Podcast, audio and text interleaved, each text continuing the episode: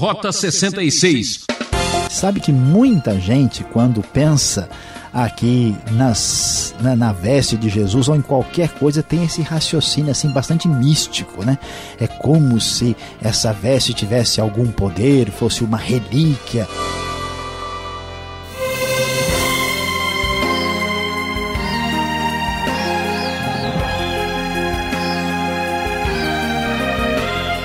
Ouvinte, aqui é Beltrão anunciando mais um Rota 66, a trilha de poder e milagres. É, você vai junto com a gente conhecer os feitos maravilhosos de Jesus agora na série Evangelho. O livro de Mateus, capítulos 8 e 9, traz uma sequência de curas realizadas e o professor do Missaião vai mostrar a importância destes fatos com o tema Perante o poder sobrenatural, a escolha é radical. Ninguém pode ficar insensível diante de Jesus. Com tantas evidências do poder do Evangelho, qual será a sua decisão? Agindo Deus, quem impedirá? Ele é o mesmo ontem como hoje. Que tal você fazer parte desta história? Veja só.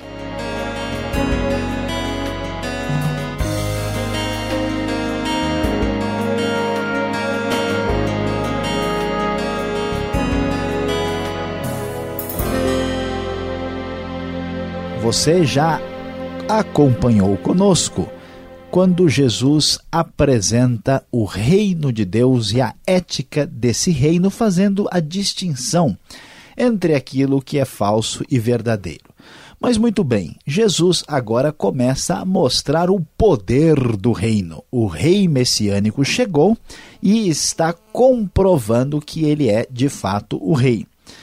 Quando chegamos ao capítulo 8, inicialmente nós vamos ficar surpresos porque muitos milagres extraordinários aparecem aqui. Aliás, capítulo 8 e 9 apresentam nove milagres extraordinários realizados por Jesus. E aqui, observe só o que nós vamos encontrar. Logo na primeira parte do capítulo 8, nós vemos um leproso ser curado. Ele quer ser curado, pede para Jesus, Jesus estende a mão, toca nele e ele é purificado. Isso chama a nossa atenção porque, pela lei, não era possível tocar num leproso, que era uma pessoa impura, imunda, afastada da sociedade pela sua impureza cerimonial ah, e porque era um doente que tinha-se medo de contaminar as pessoas. Depois, nós temos a chegada de um homem que é um centurião de Cafarnaum, a partir do verso 5, e que pede a Jesus para curar o seu servo que está paralítico em casa, de sofrendo terrivelmente. Jesus promete curá-lo e então ele diz que nem merece receber ninguém debaixo do seu teto como Jesus e que basta ele dizer ah, uma palavra porque Jesus poderia fazer isso, Jesus então elogia, dizendo que nunca encontrou tanta fé em Israel e diz coisas assustadoras para a sua plateia. Ele diz no verso 11: Eu lhes digo que muitos virão do Oriente e do Ocidente e se sentarão à mesa com Abraão, Isaac e Jacó no reino dos céus mas os súditos do reino serão lançados para fora nas trevas, onde haverá choro e ranger de dentes. E assim Jesus dá ordem pela sua palavra e o servo do centurião é curado. E então, agora, logo em seguida, a sogra de Pedro está doente com febre de cama. Jesus toma ela pela mão e a febre a deixa, e ela então é curada. E o texto termina dizendo aqui no verso 16, nessa pequena parte, que ao anoitecer foram trazidos a ele muitos endemoniados, e ele expulsou os espíritos com uma palavra e curou todos os doentes. E assim se cumpriu o que fora dito pelo profeta Isaías: ele tomou sobre si as nossas enfermidades e sobre si levou as nossas doenças. Aliás, essa frase vem de Isaías 53, verso 4, que é o texto ligado ao servo do Senhor. Portanto, o que, que Jesus faz aqui? Ele faz três milagres que acaba escandalizando o ritualismo dos fariseus, porque ele toca numa mulher, ele toca num leproso e ele não vê problemas em aproximar-se de um gentil ele mostra que o poder curador de Deus está com ele, enquanto que os religiosos, legalistas e ritualistas não entendem o comportamento de Jesus e começa a haver um distanciamento maior à medida em que o poder de Deus se manifesta. Diante disso, então interrompe-se a série de milagres e vem um texto que vai nos dizer que quando Jesus viu uma multidão ao seu redor, deu ordens para que atravessassem para o outro lado. Então o mestre da lei chega para ele e diz: Mestre, eu te seguirei por onde quer que fores. Jesus então responde que as raposas têm as suas tocas, aves dos céus têm seus ninhos, mas o filho do homem não tem onde repousar a cabeça. E então outro diz: Senhor, deixe-me primeiro sepultar meu pai. Jesus diz: Siga-me, deixe que os mortos sepultem os seus próprios mortos. Portanto, o que, que acontece? Jesus provando que é o Messias, que ele é o Senhor o servo do Senhor prometido em Isaías 53, aqui ele nos mostra que diante desse poder sobrenatural, a escolha é radical. Como Jesus comprovou a verdade de quem ele era, não há opção. Ou você está a favor e junto com Jesus, ou você se distancia dele, assim como aconteceu com os fariseus de sua época. É difícil seguir a Jesus, mas não há opção. Ou você é a favor ou contra. Na sequência, nós vamos ver Jesus acalmando uma tempestade. Os discípulos apavorados no barco, achando que iam morrer. Jesus, então, diz o texto, se levantou, repreendeu os ventos e o mar e fez-se completa bonança. E os homens ficaram perplexos e ficaram perguntando quem é este que até o vento e o mar lhe obedecem. Logo em seguida, Jesus vai e cura dois endemoniados que são endemoniados gadarenos, e esses endemoniados imploram para ele para serem mandados para uma manada de porcos. Os homens viviam em sepulcros, dominados por aqueles poderes do mal, e os homens então são libertados, os demônios entram nos porcos que são atirados precipício abaixo e morrem afogados, e aqueles que cuidavam dos porcos ficaram ali assustados diante disso, depois desse milagre tremendo de Jesus. E na sequência, Jesus também cura um paralítico que foi trazido a ele deitado em sua maca, conforme vai nos mostrar o começo do capítulo 9. E mais uma vez ele escandaliza a plateia religiosa à sua volta, dizendo para esse homem que os seus pecados estão perdoados. Aumenta a ruptura entre Jesus e os religiosos, que estão acusando a Jesus de estar blasfemando pelo seu comportamento. E o que vemos aqui? Jesus mostrou que ele quebrou com esse ritualismo nos três primeiros milagres, com aquela atitude de tocar na mulher, tocar no gentil, de tocar também no leproso que era impuro. Agora Jesus mostra o seu tremendo poder. Ele, vamos assim dizer, cura a natureza ah, que está aqui dominada por essa tempestade assustadora. Ele tem poder sobre os demônios, cura os endemoniados e um paralítico perdoando os seus pecados. O poder de Jesus é completo, é total, é extraordinário. Perante o poder sobrenatural, a escolha é e deve ser absolutamente radical. Tudo em favor de Jesus é o resultado de quem pondera sobre o que a Bíblia nos ensina e nos informa. E por isso, na sequência, nós vamos ver o chamado de Mateus, que estava sentado na coletoria porque ele era cobrador de impostos. Jesus, então, Uh, o convida e diz: siga-me. Mateus levantou-se e o seguiu. Ou seja, diante do poder claramente de Cristo, poder sobrenatural, a escolha foi absoluta e foi radical. Jesus então vai comer com Mateus e na casa daqueles que eram considerados pecadores. Mais uma vez, os religiosos ficam indignados e Jesus diz que quem está doente é que precisa de médico, quem se considera são não precisa de nada. Na sequência, Jesus é questionado pelos discípulos sobre a questão do jejum e ele diz que o que importa não é isso neste momento, pois vai chegar um momento quando eles vão jejuar e não adianta misturar coisas velhas com coisas novas. Ninguém põe vinho novo em vasilha de couro velha, porque senão se estragará também o remendo que a gente coloca numa roupa também pode se estragar com facilidade se a gente pega uma roupa velha e põe remendo novo. Ou seja, é necessário uma mudança radical e não apenas um ajuste. E encerrando aqui este capítulo 9, nós vamos ainda ver Jesus curar uma mulher que vinha sofrendo 12 anos de hemorragia. Ela chega por trás dele, toca na borda do seu manto e é curada e ela é restabelecida na sua saúde, conforme vamos encontrar no texto. Depois ele vai à casa de um dirigente da sinagoga que tinha sua filha morta e Jesus, pelo seu poder, mostra que o seu poder é sobre a doença e a morte e ressuscita a menina de maneira extraordinária. E finalizando a última parte, nós temos ainda a cura de dois cegos e um mudo, quando eles são curados. Dois cegos clamam a Jesus pedindo misericórdia, o chamando de filho de Davi, reconhecendo que ele é o Messias.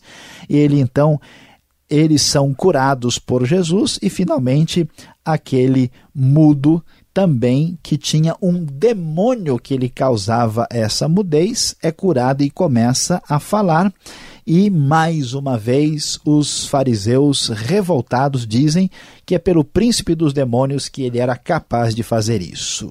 A atitude perante Jesus não pode ser uma atitude qualquer. Certamente, diante de quem ele foi e do seu poder sobrenatural, a nossa escolha precisa ser radical. Ou será uma escolha semelhante à de Mateus de Levi, que os seguiram, que o seguiu para o resto da sua vida, ou a dos fariseus, que se ressente, que se revolta e que se distancia. Meu querido ouvinte, diante desse poder de Jesus manifestado para todo mundo, para aquela nação, a pergunta: qual é a sua decisão? O que está definido no seu coração?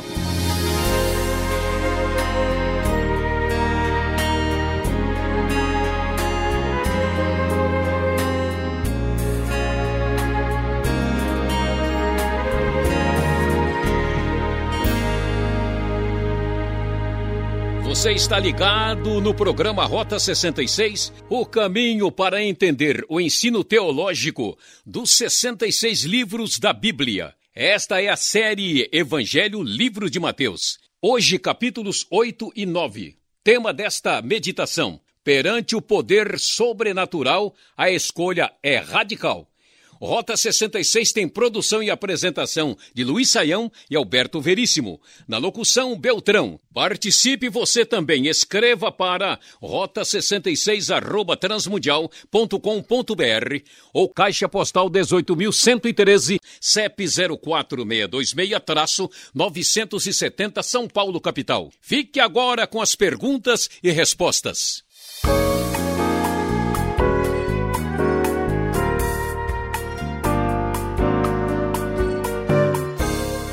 Chegou a vez das perguntas agora aqui no Rota 66, Mateus capítulo 8 e capítulo 9. Você está acompanhando a exposição do professor Luiz Saião e as perguntas começam a surgir. Professor Luiz Saião, o que será que Jesus quis dizer quando afirma que os súditos do reino serão lançados nas trevas? Lá no verso 12. É perigoso isso aqui, não é não? Não assusta? Pois é, pastor Alberto, a gente lê e fica preocupado. Que isso? Jesus veio implantar, trazer o reino de Deus e agora diz que os súditos serão lançados nas trevas onde há ranger de dentes. O que isso significa? Que palavra estranha é essa? O que acontece, pastor Alberto, é que há aqui uma realidade um tanto quanto irônica. O que se esperaria é que o próprio povo de Jesus, o povo judeu, principalmente os religiosos, que eles é, pudessem perceber quem era Jesus. Mas, no entanto, estes religiosos não estão enxergando isso. Então a ironia é que aquelas pessoas impuras, como o leproso, que tinha que ficar distante, o centurião, que demonstra uma fé impressionante, mesmo sendo romano, a ironia é que eles estão percebendo quem é Jesus, estão ouvindo as novas do reino, e aqueles que seriam os primeiros candidatos do reino estão rejeitando isso. Então significa que alguns desses religiosos de sua época, seguido de outras pessoas que agiram de maneira semelhante, vão perder esta posição, enquanto gente que vem de toda parte do mundo, do Oriente e do Ocidente, vai receber esta mensagem do Evangelho de Cristo. Agora, esse texto aqui chama muito a atenção. O homem do tempo, Jesus, repreendeu a tempestade, o vento. Isso é literal? Algum significado por trás disso aqui?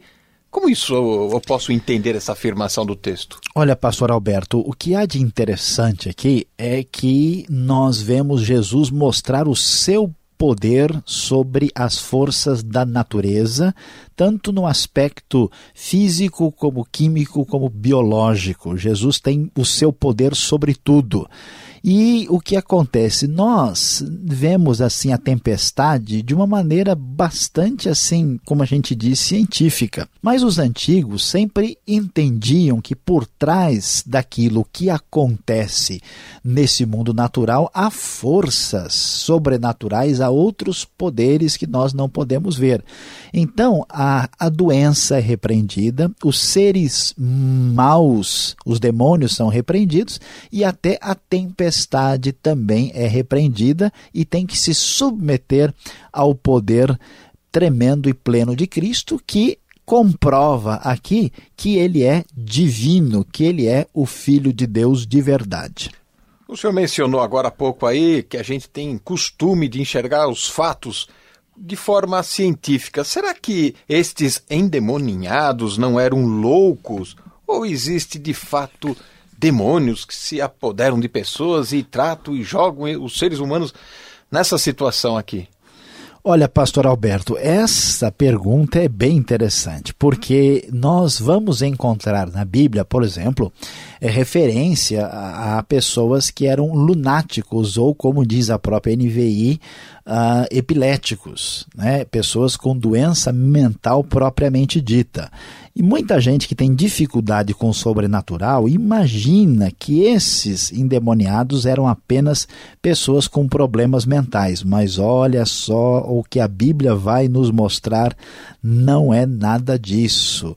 Até porque veja que esses endemoniados aqui ah, veja que os demônios saem deles e vão para os porcos. Então veja bem, se fosse uma questão apenas de problema de personalidade ou um problema é, psicológico, como é que a gente vai explicar que os demônios entraram nos porcos? Será que os porcos também têm algum problema psicológico profundo? Que loucura! É, essa explicação ela é insuficiente.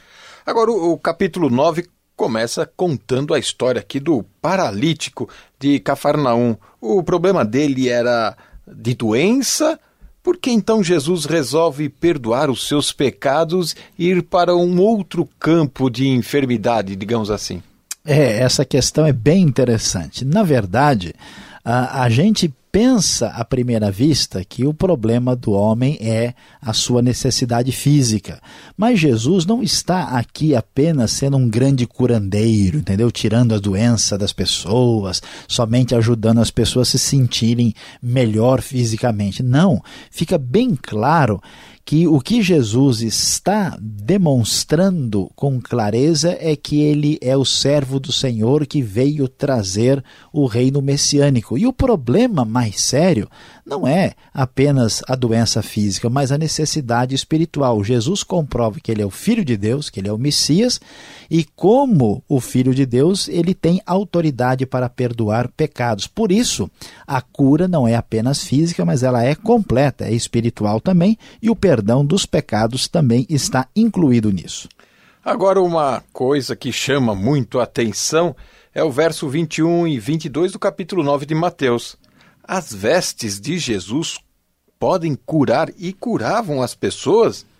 Elas estavam cheias de poder, é só tocar que já tudo se transforma. Que, como se explica isso? Pois é, pastor Alberto, essa questão é muito interessante. Sabe que muita gente, quando pensa aqui nas, na, na, veste de Jesus ou em qualquer coisa, tem esse raciocínio assim bastante místico, né? É como se essa veste tivesse algum poder, fosse uma relíquia e a gente pudesse imaginar, mas veja, não é bem isso que a Bíblia ensina. Esse raciocínio é muito comum no paganismo, mas a Bíblia está dizendo o seguinte: que a mulher foi curada pela sua fé. Se a veste de Jesus curasse sozinha, todo mundo que tocasse nele estava sendo curado, os discípulos, quaisquer pessoas. Mas ela foi curada pela sua demonstração de fé. A veste de Jesus não era mágica, mas sim a fé na sua pessoa que curava. Professor, no verso 32 do capítulo 9 de Mateus, a gente encontra o mudo endemoniado que né, foi curado por Jesus, né? Será que as doenças elas são causadas, né, provocadas por demônios? É, pastor Alberto, esta pergunta é uma pergunta muito fascinante e interessante. Veja bem, nós vamos encontrar no Novo Testamento uma resposta positiva, dizendo que diversas doenças podem ter uma origem espiritual, podem ser causadas por demônios que existem de fato. Agora, aqui a gente tem que tomar um certo cuidado, né?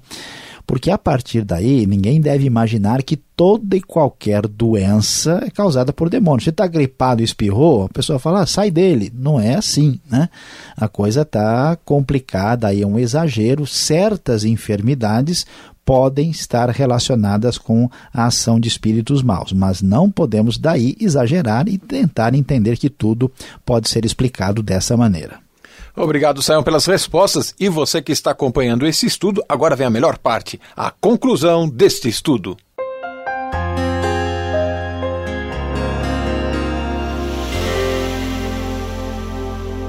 Hoje no Rota 66 você acompanhou Mateus capítulos 8 e 9.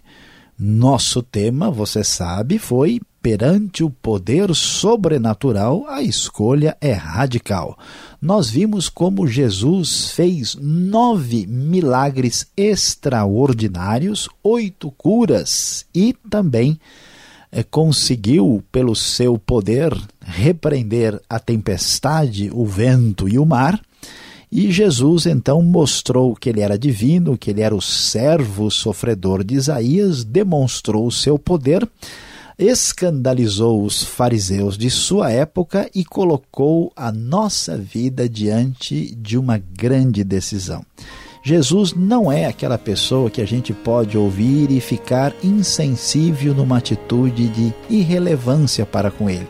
Não, a sua postura, a sua presença é extraordinária demais. Diante disso, meu amigo, aqui vai a nossa aplicação. Chegou a hora de você pensar sério no coração. Depois de tantos milagres, palavras extraordinárias e tanta comprovação, chegou a hora de você também tomar uma decisão.